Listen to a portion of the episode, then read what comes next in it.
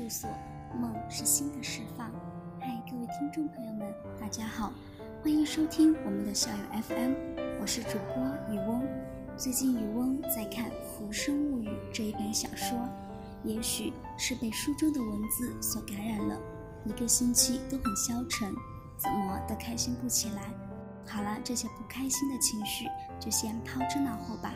来看一下雨翁今天的情感调频，给大家分享些什么心灵鸡汤吧。一个微信公众号里的一篇文章，圈子虽小，干净就好。作者是莫那大叔。圈子虽小，干净就好。高质量的生活不在于多，而在于精简。有些东西该丢的丢，该放弃的放弃。有研究表明。一个人养成经常丢弃对自己来说没用的东西，可以提高生活质量。到了一定年龄，必须扔掉四样东西：没有意义的酒局，不爱你的人，看不起你的亲戚，虚情假意的朋友。扔掉没有意义的酒局吧。电视里是这样演的：樊胜美热衷于参加各种上流人士的酒会晚宴。期待能通过这样的场合认识有钱人，改变命运。可实际上，他在网上流社会挤的时候，处处碰壁受骗。而不喜欢社交的安迪，到哪里都是人们想结识的优秀人才。总觉得多喝顿酒就能促进人的感情，总觉得多交朋友，也许未来他们会帮得上忙。但实际上，他们却是在占用你的资源，浪费你的精力。人生的路走得越久，你越会发现，无论哪种方式的捷径，都不如靠自己来的踏实。要知道，人生中大多数的捷径，在开始时都会让你尝到甜头，但也是加快你衰败的原因。只有你自己足够优秀。才会吸引同样优秀的人靠近你。真正有效的交友，是你我各自都有拿得出手的东西，能够在某个领域上互相帮助，有所促进。与其把希望寄托在别人身上，不如在自己身上下功夫。现在人们的时间都很宝贵，减少无效交友，多陪陪家人。毕竟，他们不会从你身上得到什么，最值得你付出时间的是家人。别在不爱你的人身上徘徊，因为你永远无法叫醒一个装睡的人。我身边有一对情侣，两人从大学相识到相恋八年，每当女生提到结婚的问题，男友总是以工作忙、还没做好心理准备为由拖着。终于，在一次吵架中，女生受够了这种巴结式的关系，提出了分手。男友也没有挽回。后来，他得知在分开的半年内，他就火速跟另一个女孩子求了婚。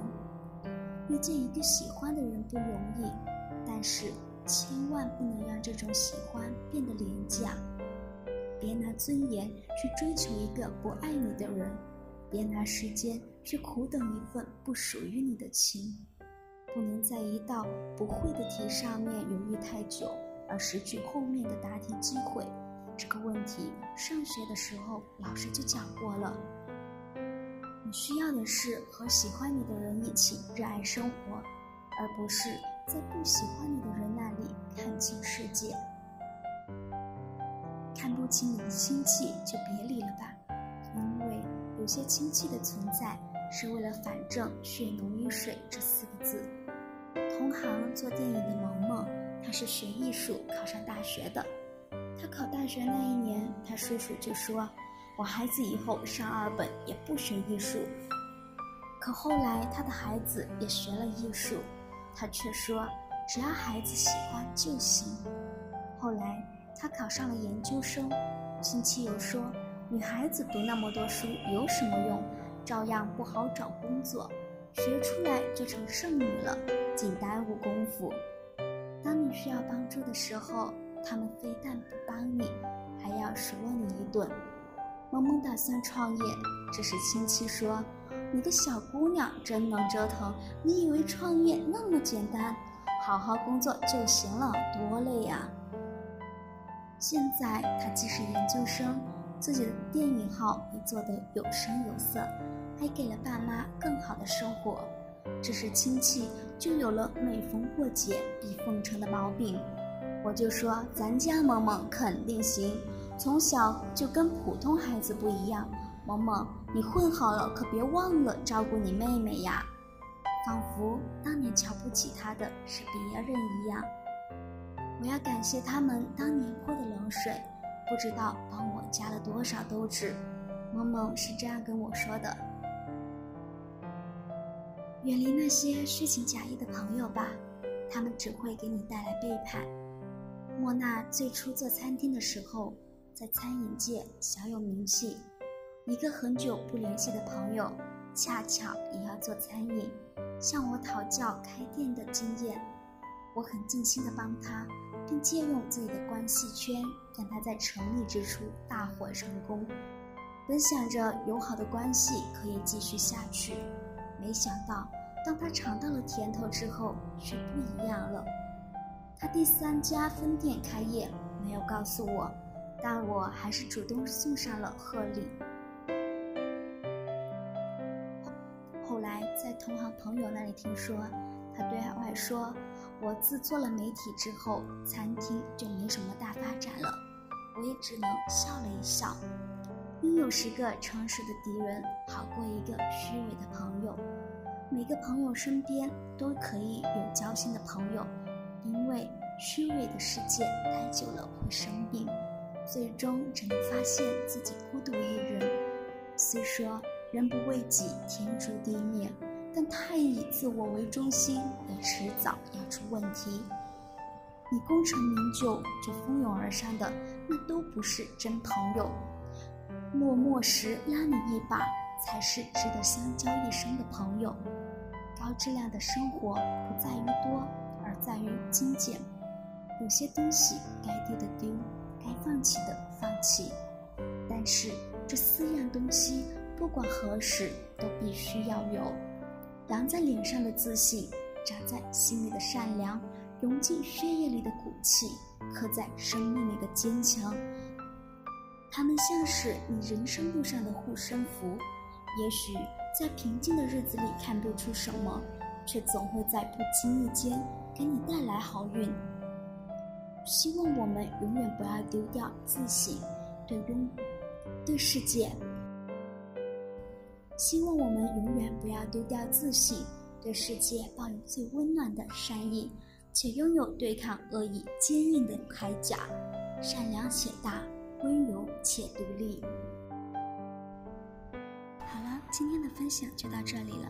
虽然今天的分享有点短，但是希望对你们有益处吧。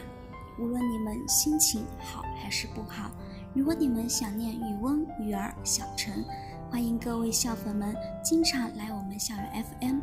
我是主播雨翁，下期节目虽不知何时，但我们总会相见。拜拜。